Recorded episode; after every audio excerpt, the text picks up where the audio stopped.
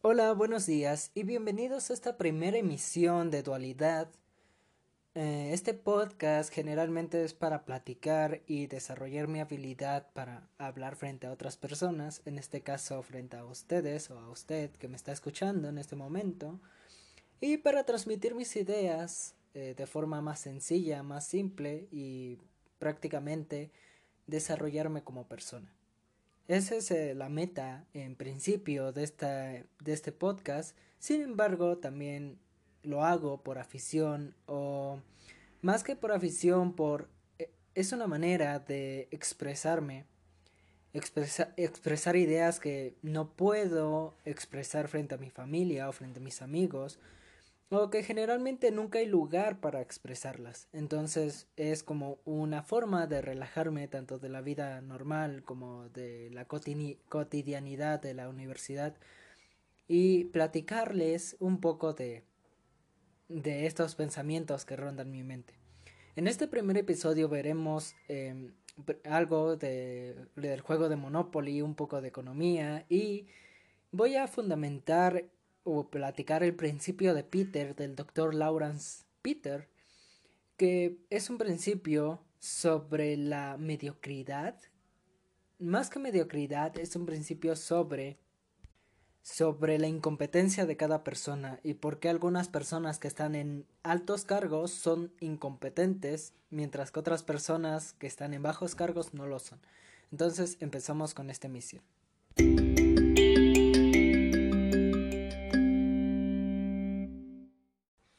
Bueno, iniciemos este primer episodio con una experiencia que me pasó hace varios días. Hace muchísimo tiempo que yo no jugaba ningún juego de mesa y no y tampoco ningún juego de mesa tan largo como es el Monopoly. Para los que no sepan qué es el Monopoly, es un tablero con casillas donde vas avanzando y donde cada casilla representa algo, dependiendo la versión del Monopoly. Generalmente son países que cuestan dinero y que puedes comprar con el dinero inicial y el dinero que te van generando. Y si otro jugador cae en una casilla comprada, debes pagarle los impuestos o la renta de dicha casilla por ocupar, por caer en esa casilla. Y también puedes mejorarlo y demás. El asunto es que el Monopoly el gana o se gana cuando todos los demás jugadores quedan en quiebra. Es decir, cuando los demás jugadores tienen una deuda tan grande que ya no la pueden pagar, ni embargando sus propiedades, ni eh, con el dinero que tienen ahorrado. Pues bien, em, generalmente estas partidas de Monopoly son largas porque requieren avanzar lentamente hasta que todos los jugadores queden en quiebra. Pero en este caso jugamos, eh, jugué hace un par de días y fue divertido, eh, fue divertido, aunque la partida, como digo, fue larga. Lo que ocurrió es que eh, hace muchísimo tiempo también había visto un video que mencionaba cómo funcionaba la economía eh, lo estuve checando, lo estuve comparando con algunos amigos que están estudiando economía, curiosamente, y sí se aleja muchísimo de las ideas principales, sin embargo, eh, bueno, era un pensamiento que también tiene ciertas partes que están bien. Estas partes eran prácticamente que la economía funcionaba como en monopolio o como en monopolio que prácticamente tú tenías dinero y debías invertirlo en propiedades y así eh, con esas propiedades generar más dinero. El asunto es invertir en las mejores propiedades, en las que caen más, en las que cuestan más, etc. Y finalmente eh, mejorarlas hasta que te den más dinero del que invertiste en esas propiedades. Y así constantemente. El asunto es que realmente eso tiene sentido, aunque en, la mayoría de la partida no lo entendí así y realmente pensé que iba a perder. Lo que ocurrió fue que yo compré propiedades, propiedades caras y algunas baratas, y todas me generaban ingresos, entre comillas. Eh, porque esos ingresos eh, dependían de qué tantas veces caían los demás jugadores en mis casillas. y por lo general no caían, no caían muchas personas en dichas casillas. Entonces lo que se me ocurrió hacer fue mejorar las casillas o las propiedades que tenían más posibilidad donde que tenían más posibilidad de que alguien externo cayera y que me dieran un, un capital bastante grande. En este caso, la edición de Monopoly que yo jugué fue eh, uno de países y las propiedades que más, o más bien las propiedades que más dinero me generaban era Japón e Inglaterra. Y debía construir casas, pero las casas solo podía construirlas si un jugador caía ahí, si yo tenía el dinero para construir la casa y más aparte, o si yo caía en la propiedad, es decir, que no podía construir cuatro casas de en un turno, debía esperarme y bueno, debía seguir unas ciertas reglas. El asunto es que a medida que se desarrollaba la partida, yo como jugador perdía dinero, más que generar, estaba perdiendo dinero. ¿Por qué? Porque tuve la mala suerte de caer en la cárcel en una ocasión y caer en una casilla especial de deportado, el cual también me quitaba dinero y prácticamente me hacía imposible generar ganancias o me retardaba más en generar ganancias. Tuve que embargar eh, dos propiedades que había comprado debido a que eh, debido a que era malo jugando y o más bien no tenía el capital para poder pagar cuando caía en otra casilla de otro jugador y entonces prácticamente eh, así se resume mi partida. Todo el rato con muy poco dinero en las manos, con tres, cuatro, cinco propiedades caras, pero sin ningún jugador cayendo en dichas propiedades. Y con. y yo cayendo en las propiedades de otros jugadores. Ya sea por mala suerte, ya sea porque yo no invertí en las propiedades donde se caían más pero yo estaba en una situación bastante mala. Eh, prácticamente estaba quebrado. Entonces, cada vez que generaba dinero me encargaba de restablecer las propiedades que había embargado para pagar otras o para pagar los impuestos o eh, sí los impuestos cuando caes en la casilla de otro jugador y prácticamente en eso consistió mi partida la mayor parte del tiempo, en yo sufriendo porque iba a perder. Sin embargo, eh, creo que la única inversión buena, más bien todas las inversiones de los países que compré, fueron buenas. El asunto es que no sabía cómo, cómo invertirlo, cómo hacerle.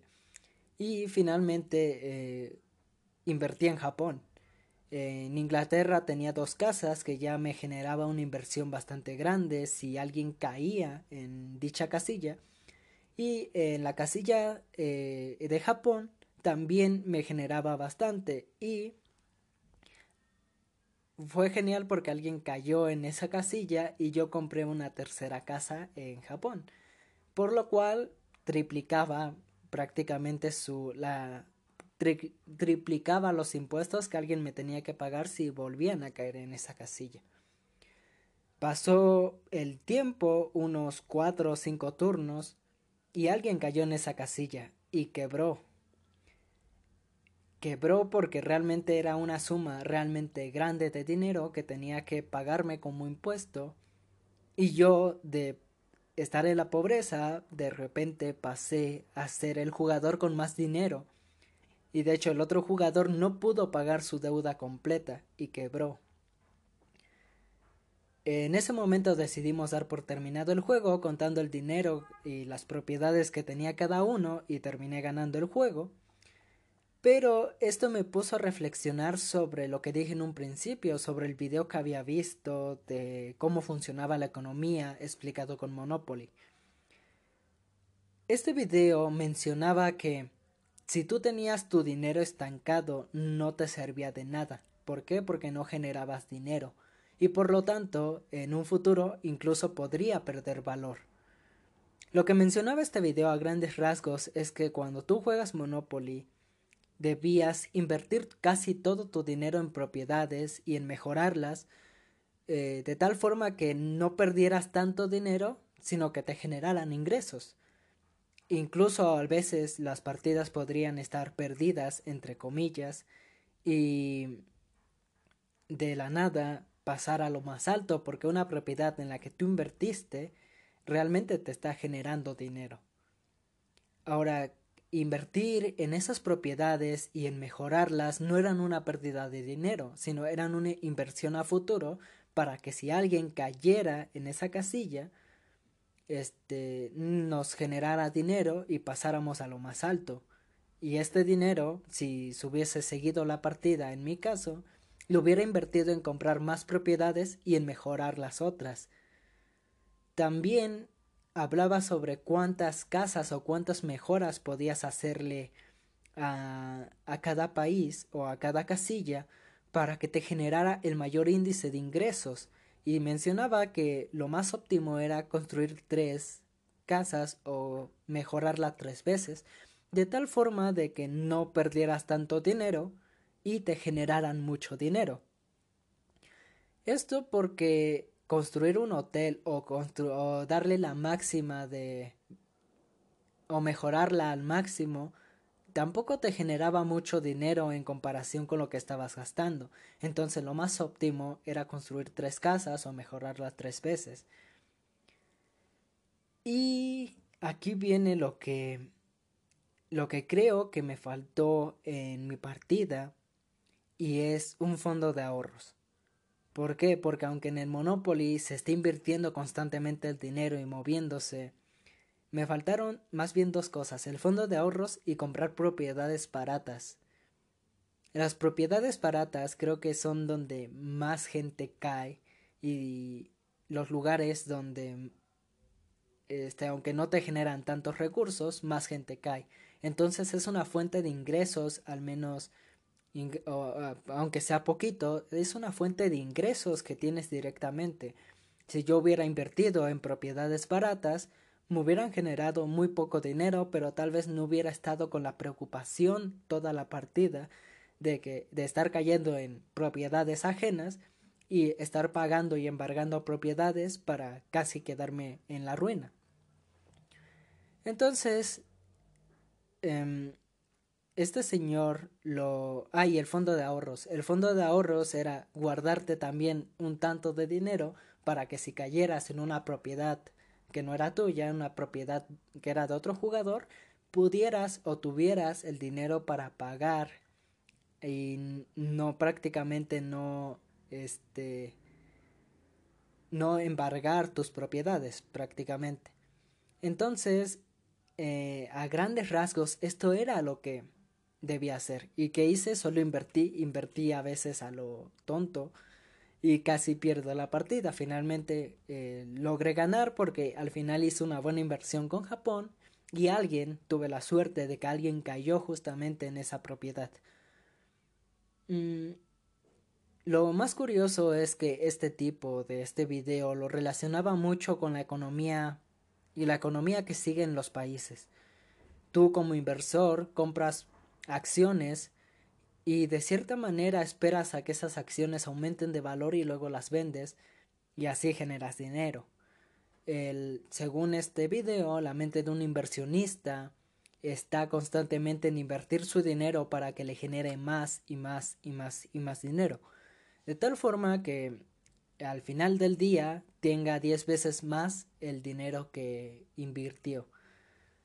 Prácticamente está bien, pero creo que al menos en el país donde vivo, México, no se da la educación financiera para entender cómo funcionan las distintas cosas, incluso cuando uno trabaja. Eh, nadie te explica que debes pagar impuestos, nadie te explica que debes pagar ciertas cosas y que son obligatorias, y eso lo vas aprendiendo sobre la marcha, e incluso eh, creo que la mayoría de personas que trabajan y pagan esos impuestos ni siquiera sabe para qué se invierten esos impuestos. Te dicen, ah, es que lo invierte el gobierno, lo invierte en algo, ¿no? O se lo gasta en algo, pero no sabes realmente en qué se invierten o si te están quitando mucho o poco. Tal vez veas una cantidad enorme eh, de que te están quitando el impuesto en impuestos, pero realmente en proporción con tu salario es muy poquito o al revés, ¿no? Entonces creo que la educación financiera, al menos en México, está muy mal planteada porque en general nos enseña, al menos que lleves una materia de administración o de economía o una materia similar, no te van a enseñar nada de nada de esto, ni siquiera lo básico. Al menos no hasta que empieces a trabajar y te empieces a dar cuenta de las de las consecuencias reales que implica trabajar. Entonces, prácticamente es eso. De hecho, creo que incluso el cómo leer y firmar un contrato debería ser enseñado en las escuelas para de ese modo poder estar más preparados frente al ambiente laboral que se genera en, en la sociedad realmente. Algo que me quedo de este video es cómo ganar en Monopoly. Invertir dinero en propiedades, mejorar esas propiedades hasta el nivel óptimo que son tres mejoras o en mi caso tres casas, comprar propiedades baratas para que te tengas un ingreso al menos fijo de dinero que te esté generando constantemente y tener un ahorro para que si caes en alguna propiedad extra, ahí lo, soluciones, ah, con eso lo pagues y realmente esperar a que alguien caiga en esas propiedades. Esas propiedades, aunque pueden ser eh, baratas, también hay unas propiedades que generalmente se encuentran en la última esquina del tablero que son muy caras, demasiado caras, y que cuesta mucho dinero mm, invertir en ellas. Y sin embargo también te generan mucho dinero y a veces muchísimo más de lo que inviertes inicialmente. Entonces, también un consejo para ganar en Monopoly prácticamente sería invertir en esos en esos países. Realmente en la vida real, comprar acciones y vender acciones y ver y seguir dar el seguimiento a esas acciones y demás, no sé cómo funcione. Sin embargo, eh, estoy casi seguro de que no funciona como en Monopoly, porque el Monopoly es un juego.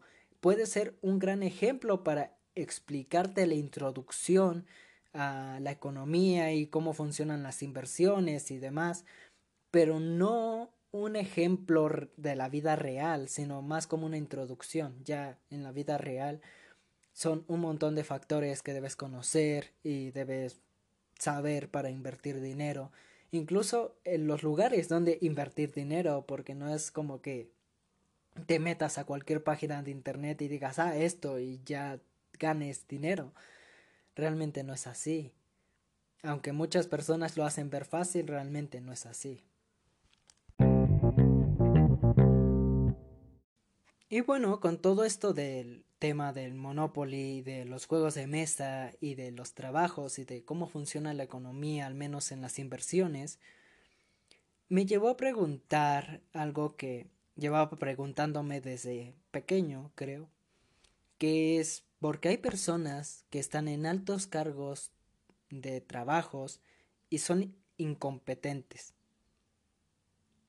Esta pregunta creo que se ve, pero no como tal, no como tal la pregunta, sino que se ve cuando los políticos que están en altos cargos hacen su trabajo mal, o cuando los jefes de determinadas empresas hacen su trabajo muy mal. Muchas personas dicen, ¿por qué es jefe o por qué está en un alto cargo si no aporta nada a la empresa, incluso a veces la empeora, o sus acciones, sus decisiones son malas?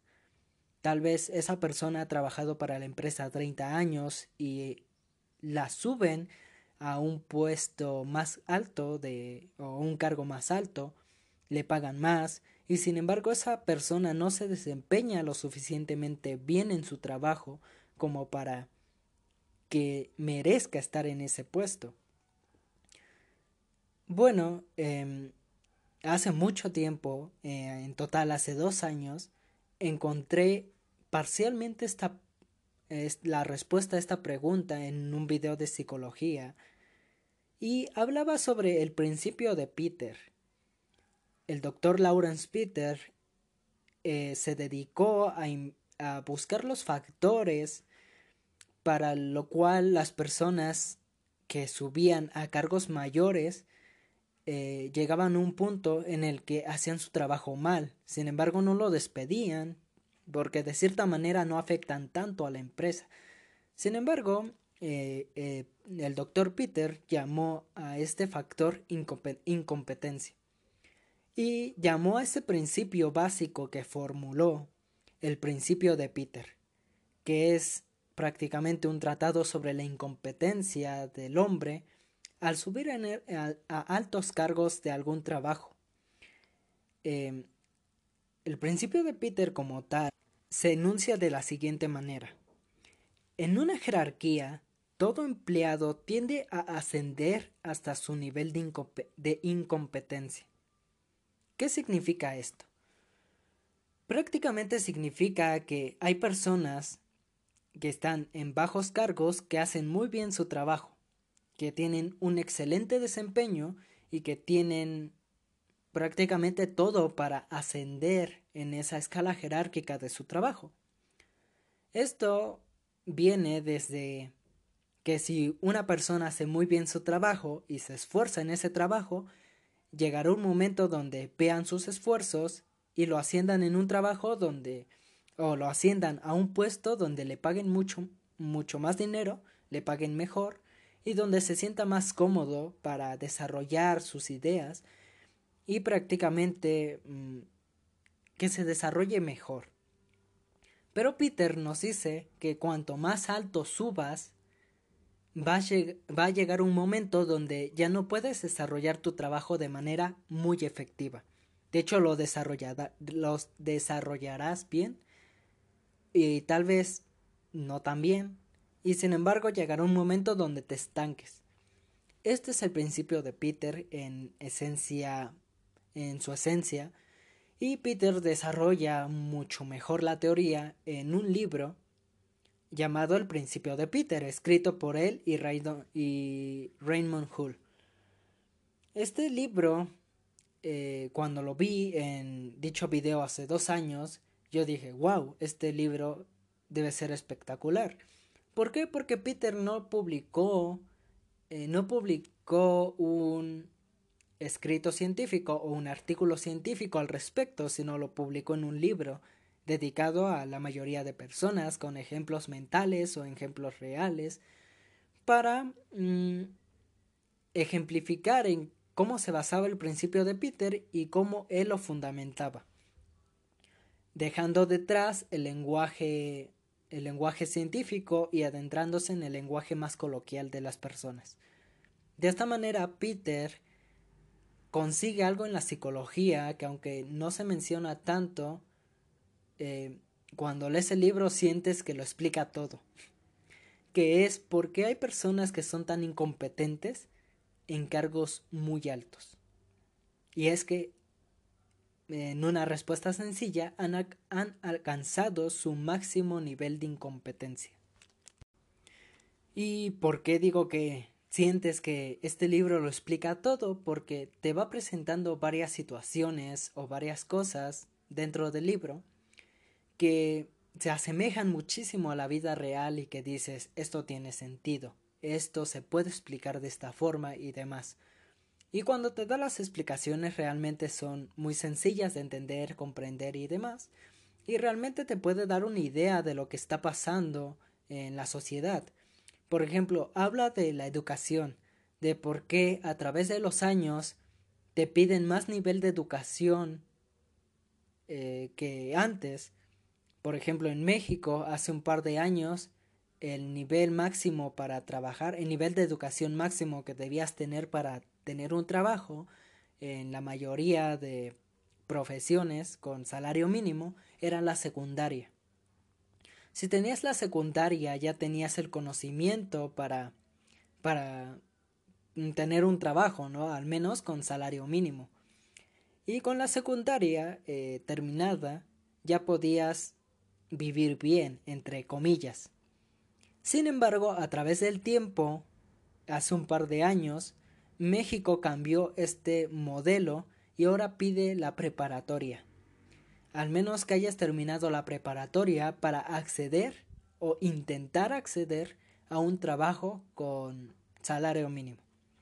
Realmente tener una carrera tampoco te asegura tener un trabajo bien. Depende de muchos factores como la suerte que tienes, el empleo que vayas a solicitar, tu perfil psicológico, que tengas buena salud para ese empleo, etcétera, etcétera, etcétera, etcétera. Sin embargo, si tienes una maestría, tal vez te vaya mejor que una persona que no la tiene. Y en esto se fundamenta o en esto trata de explicar en parte el principio de Peter de por qué sube la exigencia académica con el pasar de los años. Y es que según Peter eh, describe que a través del tiempo va a subir más y más la exigencia académica porque eh, la escuela ha estado regresando de alguna forma. Es decir, que los es decir, que antes los que estaban, digamos, en primero de secundaria ya no tienen los conocimientos que deberían tener en primero en primero de secundaria. Y cuando ellos aprenden lo que deberían tener a principios de primero de secundaria, ya están en segundo de secundaria y así se va regazando o más bien retrasando la educación. Las personas que antes, por ejemplo, en la primaria, eh, un niño en tercero de primaria debe tener los conocimientos de al menos hasta ese nivel. O sea, debe tener los conocimientos de primero de primaria y segundo de primaria y estar aprendiendo los conocimientos de tercero de primaria.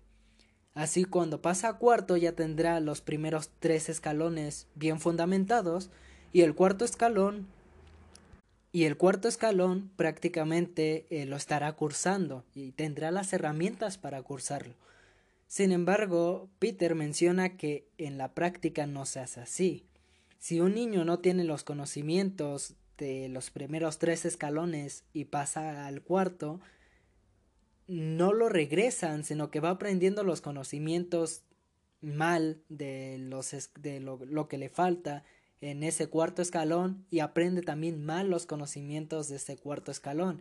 Así cuando pasa a quinto, realmente no, realmente este, no tiene los conocimientos necesarios para enfrentarse a ese nuevo escalón.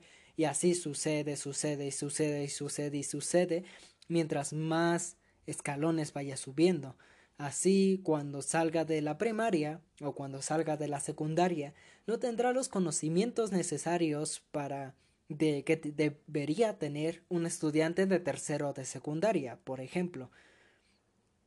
Entonces, por eso sube la exigencia académica, porque se van porque la educación se va regazando, es que no sé si está bien dicho, creo que no. O más bien se va retrasando la educación y de esa manera Mm, no hay suficiente, o más bien no hay suficiente preparación en estos jóvenes, en los niños, para enfrentar el mundo real. Ahora bien, este, el principio de Peter también argumenta, o Peter también argumenta que esto se debe a que al prestigio de la escuela. Una escuela tiene prestigio o empieza a desarrollar prestigio si sus estudiantes, si tiene un menor índice de desertaciones y un menor índice de reprobaciones. Es decir, que cuantos menos, cuantos menos personas eh, reprueben o cuantos menos personas deserten durante el año o durante el semestre, entonces tiene un mayor prestigio, porque quiere decir que más personas están aprobando y más personas no están eh, dejando de estudiar en tu escuela. Entonces significa que tu educación es buena, entre comillas. Sin embargo, muchas escuelas lo que hacen es cuando los alumnos no tienen el suficiente conocimiento en una materia y sin embargo pasan la materia. De esta forma, eh, aunque no tengan los conocimientos, ya pasaron la materia, ya están del otro lado, ya lo hagan después ya será problema suyo. Y esto se hace generalmente para ganar prestigio. Y en parte está mal porque hacen que la, que la educación retroceda en su nivel. Y a la larga esto se paga con serias consecuencias. También acordándome un poco de lo que sucedió hace muchos años, me parece que la UNAM dejó de emitir eh, titulaciones con el término ingeniero. Ahora dice licenciatura en ingeniería tal. Esto porque realmente, o sea, prácticamente es lo mismo, porque los ingenieros no están estudiando una ingeniería como tal, sino una licenciatura en ingeniería. La educación no ha cambiado, sin embargo, muchas personas se enojaron en ese momento por estas situaciones. En ese momento yo era un pequeño, no sabía de la vida, y realmente me importó poco y ahora, ahorita me sigue importando poco. Entonces no hay tanto problema, al menos conmigo. Habrá que eh, investigar un poco, habrá que checarlo, de tal forma que veamos si realmente esto afecta a la sociedad o no. Pero ya regresando al principio de Peter, también el principio de Peter explica por qué algunos gobiernos o algunos presidentes o algunos diputados o algunos políticos que están en altos cargos hacen su trabajo mal. Y es que han ido ascendiendo poco a poco hasta alcanzar su máxima incompetencia. De tal forma que esta incompetencia radica en tomar malas decisiones o en hacer poco realmente en ese cargo. Entonces, realmente el principio de Peter explica totalmente los problemas de la, vida, de la vida diaria? Realmente no, porque el principio de Peter te da una idea o una visión, o incluso si se considera como científico, ah, porque es un principio de la psicología, eh, no te explica todo o no te explica absolutamente todo. ¿Por qué? Porque hay muchísimos factores que pueden intervenir en la vida de cada persona de tal forma que no se desempeñen en un trabajo totalmente, aún sin haber alcanzado el nivel máximo de incompetencia, como lo menciona Peter. Entonces, el principio de Peter sí podría tener relación directa con la vida diaria, podría, y realmente lo tiene, pero no es el único principio que explica la incompetencia de una persona en algún cargo, sino que hay otros factores, hay otros principios, hay otras teorías que complementan el principio de Peter y más bien el principio de, de Peter complementa estas teorías para explicar y darnos un acercamiento a la vida o un análisis realmente científico de, de lo que está sucediendo en estos casos, de por qué la educación se retrasa, de por qué la de por qué personas con altos cargos son incompetentes en esos cargos, etc. En general, el principio de Peter en su libro original es un libro bastante curioso, te da una idea bastante grande de lo que pasa y te introduce el principio de Peter y sus consecuencias de manera directa. Realmente disfruté mucho de, de leerlo hace un año porque después de ver el video del principio de Peter hace dos años, em, por azares del destino encontré el libro en una venta de libros usados y lo compré realmente muy barato y era de pastatura. Entonces compré el principio de Peter, lo leí y realmente fue una, una revelación total a las ideas que yo tenía preconcebidas en ese entonces. Ya para complementar el principio de Peter, también Peter habla partes de por qué algunas personas que hacen muy, pero muy bien su trabajo son despedidas, al igual que los que hacen muy, pero muy mal su trabajo. A estos los llama supercompetentes o super incompetentes. Primero, los super incompetentes son despedidos por una razón obvia a pesar de que los incompetentes no son despedidos porque no no afectan a la empresa entre comillas, los super incompetentes sí la afectan y la afectan de forma negativa y la afectan mal. ¿Qué quiere decir esto? De que si una persona hace muy, pero muy mal su trabajo, va a ser obviamente despedida porque está haciendo mal su trabajo. Y esto se puede ver en las empresas donde la gente falta. Si uno de sus empleados falta constantemente, está haciendo mal su trabajo. A pesar de que dentro de la empresa tal vez sí haga su trabajo, eh, o tal vez no termina algunas cosas, el chiste es que afecta a la empresa. Si un empleado no cumple con sus horas de que menciona en su contrato, incluso si él está dispuesto a quedarse más tiempo y no lo hace, entonces se le puede considerar un super incompetente porque le está haciendo daño a la empresa, porque está la empresa está perdiendo dinero constantemente. Por lo tanto, creo que es más que obvio por qué una persona que hace muy mal su trabajo va a ser despedida. Pero una persona que hace muy bien su trabajo, ¿por qué iría a ser despedida? Peter, se, Peter menciona la supercompetencia como una persona que es capaz de hacer su trabajo casi de manera 100% efectiva. Es decir, que si una persona normal hace ese trabajo en dos horas, esta persona lo haría en una hora y mucho mejor. O tal vez en media y muchísimo mejor. Estas personas competentes son despedidas no porque le hagan mal a la empresa, sino que a veces estas personas eh, se enfrentan contra el sistema estructurado que ya tiene la empresa. Es decir, Peter nos presenta una historia que lo ejemplifica de, de alguien que entrega paquetes de correspondencia que entrega correo, paquetes de correo, en su moto. Prácticamente esta persona fue tan competente que calculó los tiempos que le tomaba ir de, de lado a lado, de entrega a entrega, y calculó más o menos eh, el índice de error que le tomaría, por ejemplo, si hubiera tráfico o si hubiera un accidente y demás, de tal forma de optimizar mucho mejor su tiempo y hacer la misma ruta día tras día en un menor tiempo posible, aun cuando tuviera un montón de cartas de paquetes que entregar en ese mismo día en esa misma ruta. De tal forma, este señor, en lugar de este señor, eh, digamos, entraba a las 7 de la mañana y debía terminar su turno a las 4 de la tarde.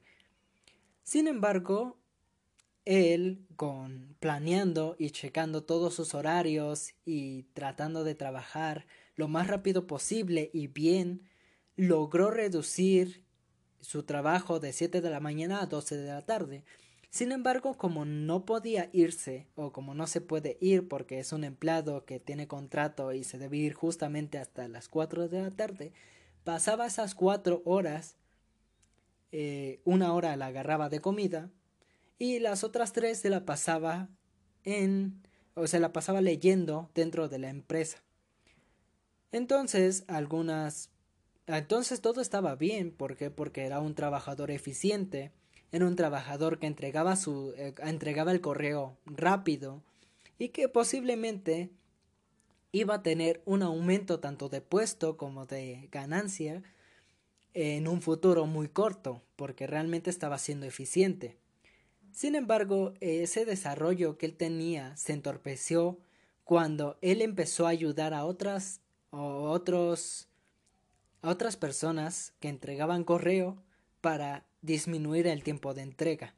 De esa forma, más personas empezaron a, trabajar igual de eficiente y, tener, y teniendo más tiempo libre dentro de la empresa.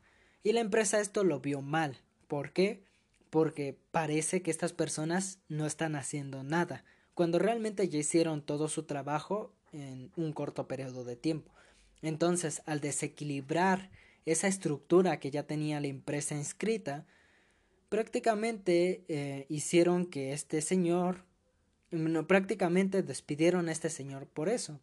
Entonces la supercompetencia es castigada generalmente con los despidos, pero estos despidos están justificados, entre comillas, diciendo que como la empresa ya tiene una estructura, no puedes intentar cambiarla desde raíz porque se caería todo lo que has construido. Sin embargo, también Peter menciona que las personas súper competentes, si iniciaran una empresa con una empresa con las habilidades que ellos tienen, entonces esa empresa muy posiblemente le iría bien. ¿Por qué? Porque al ser súper competentes, construirían su empresa alrededor de esa supercompetencia y prácticamente le ganarían con muy pocas dificultades a las demás empresas. Obviamente, el principio de Peter es un complemento a todos los factores que implica tener una empresa, a todos los factores que pueden llevar a un jefe a despedir a una persona y demás. Entonces, eh, prácticamente ese es el principio de Peter, así platicado a grandes rasgos. Si pueden conseguir el libro de... se llama así El principio de Peter, del doctor Lawrence Peter. Y prácticamente les va a dar una idea muy diferente de cómo se estructura la sociedad y de lo que es ese término de incompetencia. ¿Qué es ser incompetente? ¿Qué es ser competente? Porque las personas incompetentes no las despiden, pero las súper incompetentes sí, porque el sistema educativo está cayendo, etcétera, etcétera, etcétera, etcétera.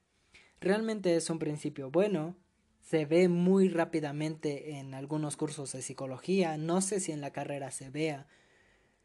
En ciencias y sociedad eh, de mi carrera sí se ve, así se ve, se vio muy rápido. Entonces, léanlo si tienen la oportunidad, se les llama la atención y es mi recomendación del día.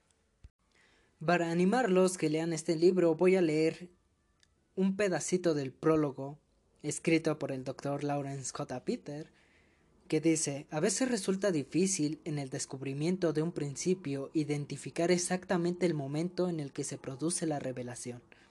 El principio de Peter no entró en mi conciencia como un relámpago de de intuición, sino que llegué a él gradualmente, tras varios años de observación de la incompetencia del hombre. De aquí que me parezca adecuado presentar al lector un relato histórico de mi descubrimiento. Después de esto habla brevemente de la historia de este descubrimiento, de cómo lo fue desarrollando, cómo fue desarrollando su investigación, el por qué no lo publicó en una revista científica, el cómo le rechazaron varias veces su publicación en una revista científica y el cómo, por qué decidió escribir un libro y cómo más o menos ha cambiado su vida desde entonces.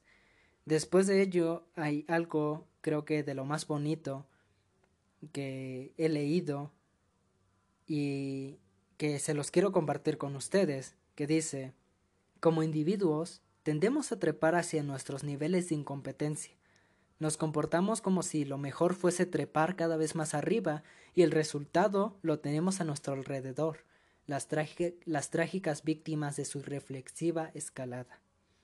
Vemos a los hombres en grupos y a la mayoría de la raza humana pugnando para alcanzar una mejor posición como sobre un molino de ruedas de escalones irregulares, escalando con uñas y dientes para aniquilar a la población del mundo, escalando, producción de fuerza y elementos, mientras se contamina el ambiente y se perturba el equilibrio ecológico que mantiene la vida. Si el hombre quiere rescatarse a sí mismo de una futura existencia intolerable, debe ante todo ver a dónde lo conduce su insensata escalada. Debe examinar sus objetivos y comprender que el verdadero progreso se logra moviéndose hacia adelante en busca de una mejor forma de vida, en vez de hacerlo hacia arriba, hacia la incompetencia total de la vida. El hombre debe comprender que la calidad de experiencia es más importante que la adquisición de inútiles artefactos y posesiones materiales. Debe dar un nuevo significado a la vida y decidir si usará su inteligencia para la preservación de la raza y el desarrollo de las características humanísticas del hombre, o si bien seguirá utilizando el potencial creador de la escalada hacia un supercolosal trampa mortal. Ocasionalmente el hombre capta un destello de su imagen en un espejo, y porque no reconoce inmediatamente a sí mismo en él, empieza a reír antes de comprender lo que está haciendo, y en tales momentos es cuando se produce el verdadero progreso hacia el entendimiento. Este libro trata de ser ese espejo. Lawrence J. Peter, agosto de 1970. Y bueno, ya para terminar este episodio, este primer episodio de dualidad, vamos a hablar y a reflexionar un poco de lo que está pasando en el mundo, sobre el COVID-19, sobre este virus que está afectando a la mayoría de personas en el mundo y que prácticamente tiene al mundo en cuarentena. En México, al menos, la mayoría de la población vive al día con el salario que tiene. Esto debido a los trabajos, esto debido al nivel de estudios, esto debido a que muchas personas no tuvieron oportunidades en el pasado de estudiar o de conseguir un trabajo mejor, etc. El asunto es que muchas empresas pequeñas han cerrado y han perdido prácticamente todos sus ingresos, todas sus ganancias. Muchas empresas grandes están lentamente perdiendo todas las ganancias y todo lo que hace posible mantener a los empleados este, con un salario fijo. De tal forma de que algunas, algunas empresas en su mala decisión han dejado de pagarles a sus empleados en el peor de los casos, o pagado la mitad de su salario o una fracción del salario que antes recibían. Y otras muchas han empezado a perder tanto dinero que les es imposible seguir manteniendo a los empleados o seguir pagándole a los empleados que han tenido que despedirlos. Obviamente esto no se puede culpar a las empresas porque las empresas lo que están buscando es generar una ganancia y de cierta manera si siguen pagando a dichos empleados pueden irse a la quiebra y entonces la empresa desaparecerá totalmente. Pero las personas que son despedidas obviamente no lo van a ver así porque al ser una contingencia también hay menos oportunidades de ser contratados por otra empresa y que ganen al menos esa fracción que les pagaban antes. Entonces, es un momento de reflexión, porque muchas personas han perdido sus empleos, muchas personas han perdido su único ingreso que tenían en su familia y muchas otras no han podido recuperarse, muchas otras eh, están enfermas, muchas otras han perdido familiares, y muchas otras están mal. La pandemia nos ha afectado mentalmente a todos y es nuestro deber mantenernos bien para aguantarlo un poco más. Es difícil. Si alguien perdió su empleo de corazón, lo siento mucho. Si a alguien no le están pagando, lo siento mucho. Y creo que todos se sensibilizarían frente a ustedes, pero como una reflexión final decirles que se puede, luchen, busquen trabajo, no caigan en la delincuencia. Creo que de las peores y de lo más bajo que puedes caer es empezar a robar o asaltar. Entonces, se puede, busquen trabajo, inténtenlo, si lo consiguen que bien, intenten buscar ayuda, de tal forma de que al final digan, wow, todo lo que pasé y estoy aquí, estoy bien, tengo un trabajo y puedo mantener a mi familia y también mantenerme a mí, y estar bien. Y al final lo valdrá todo realmente. Si alguien pierde su empleo, Sé que la desesperación es muchísima. Sin embargo, vuélvalo a intentar. Busca otro trabajo, siempre con el miedo de contagiarse o contagiar a tu familia. Use la mayor protección posible, como los cubrebocas, las caretas. Pero siempre inténtenlo, siempre hay una forma de avanzar y a veces esa forma o ese camino de avanzar es muy muy complicado, pero vale la pena. todas, yo creo que en México al menos la mayoría de la población está con ese miedo de perder su empleo, con ese miedo de contagiarse y que se complique esa enfermedad y que mueran. Los hospitales están al límite, al menos a la fecha en, en, el que estoy grabando este podcast. Y prácticamente todos estamos deseando que la pandemia se acabe eh, y que la economía vuelva a reactivarse para que las personas, sobre todo nuestra familia, pueda seguir adelante, siga generando ingresos, que no la despidan de su trabajo, etcétera, etcétera, etcétera. Un pariente muy cercano me decía es que muchos hablan de la vacuna, de que wow, se hizo en seis meses y que aunque no se han comprobado los efectos adversos a larga duración que prácticamente es segura. Entonces, que segura y que funciona. Entonces, o sea, es un gran avance científico, sí.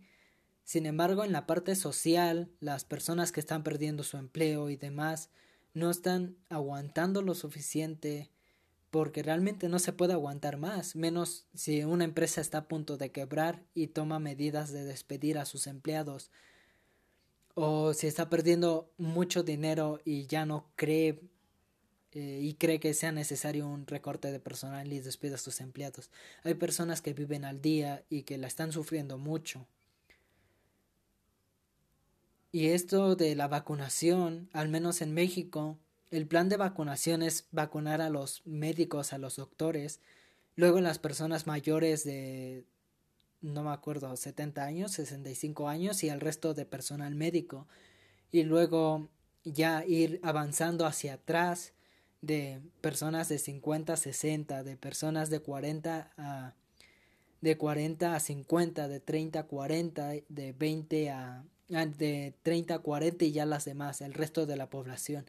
Y esto, este plan de vacunación está repartido a lo largo de un año completo, un poco más de un año, año y medio. Y muchas personas se están preocupando porque realmente dicen cómo van a vacunar primero a las personas que están que tienen más alto riesgo de morir, ¿no? y luego a los trabajadores que nos estamos exponiendo directamente y que estamos intentando generar una ganancia etcétera. Y creo que es complicado hacer un plan de vacunación, porque si hicieran el plan de vacunación para todos, la, en la primer, el primer día ya no habrían vacunas y la gente se quejaría. Este plan de vacunación, a mi punto de vista, está bien, porque van desde los sectores que tienen más probabilidades de contagiarse no solo de contagiarse, sino de que la enfermedad empeore y, y mueran, que son los adultos mayores, e ir hacia atrás, creo que es una buena alternativa para, para un plan de vacunación. Sin embargo, también es cierto que hay personas, sobre todo eh, los trabajadores, no pueden esperar más a que los vacunen. No pueden esperar un año porque están viviendo ya límite con lo que ganan y mucho peor con lo que les han descontado por la pandemia. Incluso los que han perdido su empleo.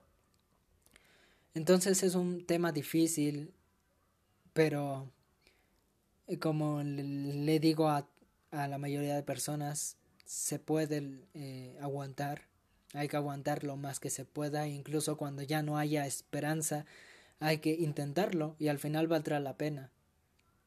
Hay que intentar no contagiarse porque si se complica, si se complica y, y necesitas un, un respirador, un y si necesitas un tanque de oxígeno, eh, los tanques de oxígeno son muy caros. Y si necesitas que ya eh, un respirador artificial, pues en los hospitales, al menos en estas fechas, están llenos. No hay camas y no hay respiradores para poderte atender. Entonces no es muy caro. La, COVID si se complica es muy caro. Lo mejor que te puede pasar es que te dé COVID y no tengas síntomas o que tengas síntomas de una gripa y ya o que te duela la garganta uno o dos días y ya. Pero realmente, em, si se te llega a complicar, es una enfermedad muy cara y muy fea. Y más por la forma en cómo se transmite, que es demasiado sencilla, es demasiado sencillo transmitir el virus a otras personas. Entonces, creo que ya me pasé del tiempo de despedida, pero realmente cuídense, intenten comer bien y si los despiden de sus empleos, sé que estarán enojados y demás, yo también lo estaría. Si me despiden de mi empleo, prácticamente todo mi, mis ingresos se irían, entonces no habría lo, no tendría lo suficiente como para vivir. Sin embargo, hay otras alternativas a buscar buscar otro empleo y pedir ayuda a personas que sí me pueden ayudar, que no están en momentos difíciles. Y así, y cuando menos lo esperemos, la pandemia va a terminar.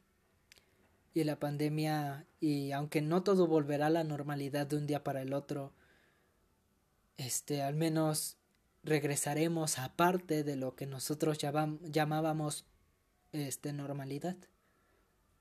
Y así poco a poco.